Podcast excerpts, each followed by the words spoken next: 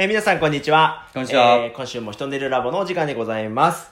えーこの番組は子育て中のパパママと子供が育ち合うための情報をお届けする番組です。それでは当研究所の所長をご紹介いたします。はい、えー、ヒトネルアカデミーの佐藤洋平です。よろしくお願いします。よろしくお願いします。はい、私は森亮太です。前回ちょっと名前言い忘れました。今思い出しました。はい、よろしくお願いいたします。えーでは今週のトピックのコーナーです。このコーナーでは全国で気になったニュースを取り上げて、さらに深掘りしていくコーナーとなっております。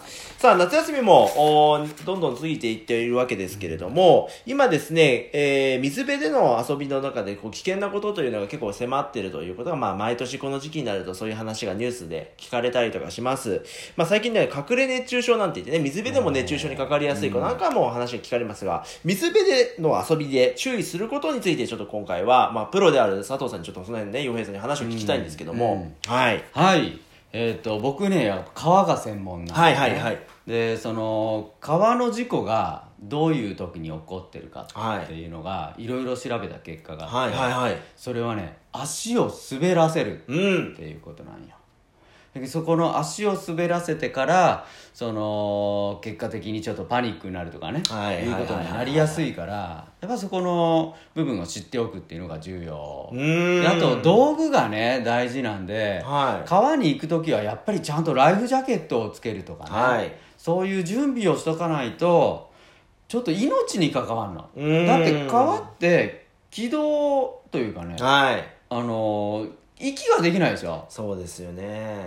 で僕らねあのないものがあるんだよ。魚と比べて。ないもん。うん、はえエラがないでしょ、いはいはいはい。ああいうやつ。あれがねえから水の中で息できないわけよ、うん。空気できないないでしょだから僕らそもそもそういう体の構造をしてるんだからちゃんと息ができる状態にするその道具を持ちましょうよとはいはい。で、今ライフジャケットもすごく安くなったからねああ、そうですよね。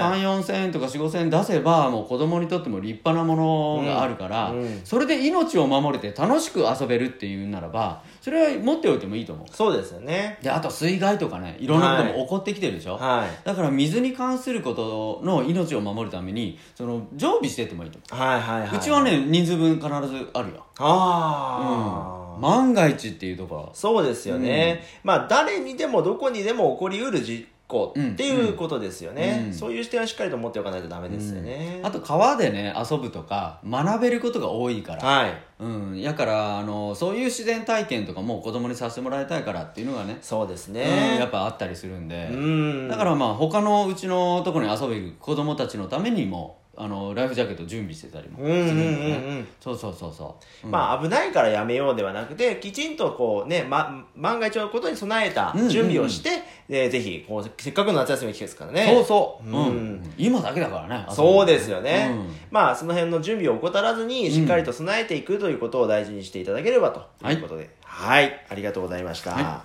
では続きましてですねえー、ひと寝るタイムでございます、えーこのコーナーでは皆さんの子育てでの悩みや疑問についての募集して皆さん、えーその答えをどんどんこうね皆さんと考えていくということなんですけれども、今回はまあ子育てと言っているんですけれども、まあ次世代子育て親になるまあ手前の世代ですよね、うんえー、まあ、うん。若い世代がですね、実はまあここにたくさん来たりとかですね、まあ、洋平さんのところに行って質問したりとかっていうことが多いんですけれども、うん。今回はちょっと特別バージョンというかですね、そういった、えー青年さんたちからの質問も多いので、ちょっと答えていっていただきたいんですが、うん。うん。えー今回のお悩みはですね、えーまあ、今その自分が学生の時期ですね、うん。まあ、バイト、それからまあ宿題に追われているということなんですけど、まあ、宿題が勉強ですよね、えーに追われているんだけれども、えーこれでこうやって今がむしゃらにやってて、ただこうやってるだけでいいのかな。あー。今この時期これでいいのかな？という質問がすごくあ、いっぱいあるんですけども、どうですか？まずねええ。素晴らしい。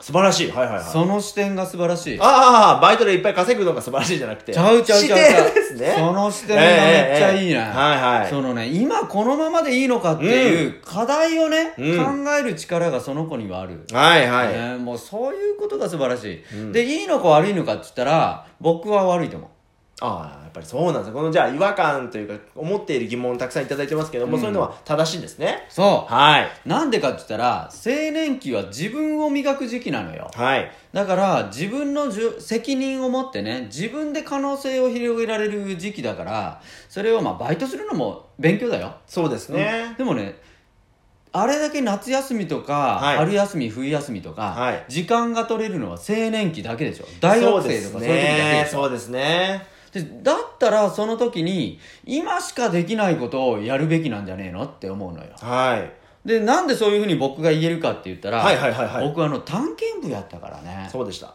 そうその探検部の時の、あのー経験が今の僕を作ってくれてるのう、ーん。じゃあどんな経験やったかって言ったら、まあ、探検部方式っていうのがあってねはい。それはね自分たちで集まって自分たちで考えて企画して自分たちでチャレンジするっていうことうーん。だからどっかの既存の何々に行って何々のお手伝いするとか何々しましたとかそんなんじゃねえのよはいはい。自分たちでこれやりたいなっていうのを考えて生み出してやるっていうことうーん。その可能性を広げられてゼロから考えられるのはそういう探検部方式のねは青年だからこそできるだと思うのよねでだからそういうことをやれるふうに僕らの場作りもしたいなはいっていうふうに考えて今回作ったのがはい無人島合宿なんだねはいはいはい。うんこれ亮太さんがねええ。いろいろ考えて動いてくれてるんやけど。そうですね。うん。まあ昨年から引き続きというかもう第2回なんですね、実は。うん。うんで、あの、夏にですね、こう皆さん学生さんに集まっていただきまして、えー、まあ無人島で合宿をするということで、まあもう本当ただそれだけなんですけども、それがまたこうシンプルイズベストだよね。ああそういう先ほど、まあ、洋平さん言った通り、そういう合宿で、ね、その特別な場所でやるからいいんだっていうことですね。うんそうでしょ、はい。そうそう。なんかねそういうところで集まった仲間ってアホなことができんのよああ。俺探検部の時にね、ええちょっと思い出すとね、ええあのちょっとこうみんなでねボボックスっていうね、はいはいサークルみたいな場でちょっとこういろいろ雑談しよって、はい。今から夜景見に行くかみたいな話うん。だったの、うん。うんあいいねとでじゃあ見に行こうかで広島におったんやけど、はい。せっかくやったら夜景見るなら神戸の夜景見たいああ、はいはい。まあ俺いつもいらんこと言うから ああそういうのやりてえっつって神戸せっかく行くんやったら神戸よね。っつって。おじゃあ下道通って行くか、はいはい。金がないから。で車を出してね。でみんなでこうやって行くわけよ。でね朝着いちゃうの 間に合ってないですね。そうそうそうそう、え結局朝やけん夜景が見えんえわけよ。あ。ほんでじゃあ今から帰るかって言ってなんか向こうに行ってただ帰るだけ、ええでもそのアホなこととか道中で話すそのプロセスとか、ええ。そういうところにね、はい。なんか志の種があってそうですね。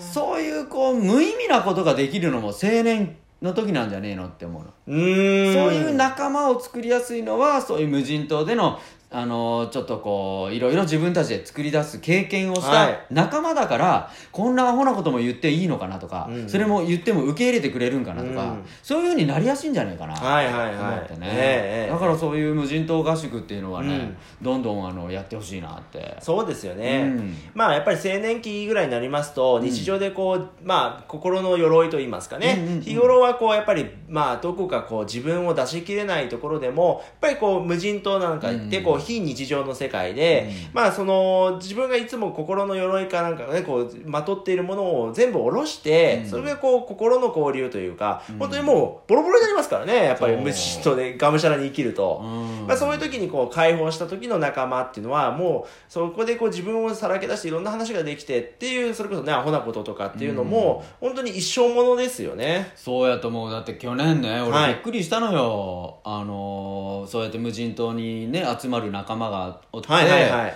その子らがどんなチャレンジ次に生み出すのかなって思ったら、したね。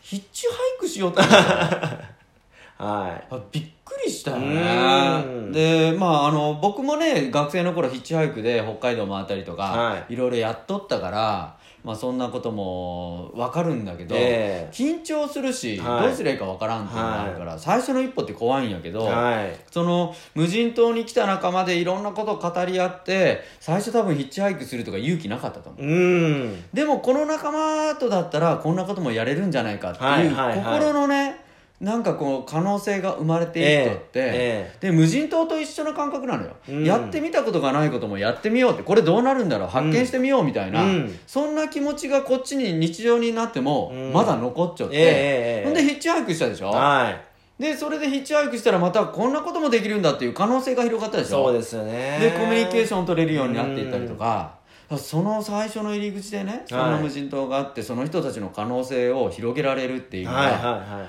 またいいことやってんなと思うよ。そうですよね。まあ本当にそういう、まあいつもじゃないからできることっていうのも日常に持って帰れる。うん。そんなね、うん。まあ人生の、まあちょっとこうね、大げさな言い方かもしれないですけど、お土産じゃないですけどね、うん。やっぱそういうものをこう一生使える自分のそのエピソードっていうのが生まれやすい環境でもあるのかもしれないですね。そう。でなんでそこまでの意欲に意欲にね、はいはい変わっていくのかっていうのがある、うん。ただみんながこう集まってただそんなことやっとって何もできないっていうかね、あのそれだけで終わっちゃうことってよくコミュニティではよくあること、はいはいはいはいはいはい。でもそこまでの意欲が持続して可能性を広げるっていうのは、はい。自分たちで考えて自分たちで行動してるからなのはい。アイデアを生み出してゼロから生み出してっていうのを自分たちでやってるから、はいはいはいそこまでのものにつながるのそうですね。うんうん。だからこう何かのねことの体験の場ってにいっぱいあるんだけど自分で生み出せることに青年期はやってほしい、はい。うん、まあ、ぜひですね、こういった、まあ、あの、企画なんかもですね、えーたくさんやっています。で、まあ、こういったことをですね、先ほどの、えっ、と、新聞の話じゃないですけれども、えーどんどんどんどんですね、こう、こういう場でまたお話できればと思いますので、先ほどの新聞は先週ね まあ服が一緒だから分かると思うけど はい。えー、そういうことでございますので、えーよろしくお願いいたします。はい。ではエンディングでございます。えーこの番組ではですね、こういったですね、まあ、青年さんからのご意見なんかもたくさんいただいておりますので、ぜひですね、えーインターネットで検索していただきまして、ヒトネルアカデミーを探していただきますと、LINE アットがございますので、そちら LINE アットに登録していただいて、えー質問を送っていただければと思います。はい。では次回でございますけれども、次回はですね、えーお手伝いについてでございます。また来週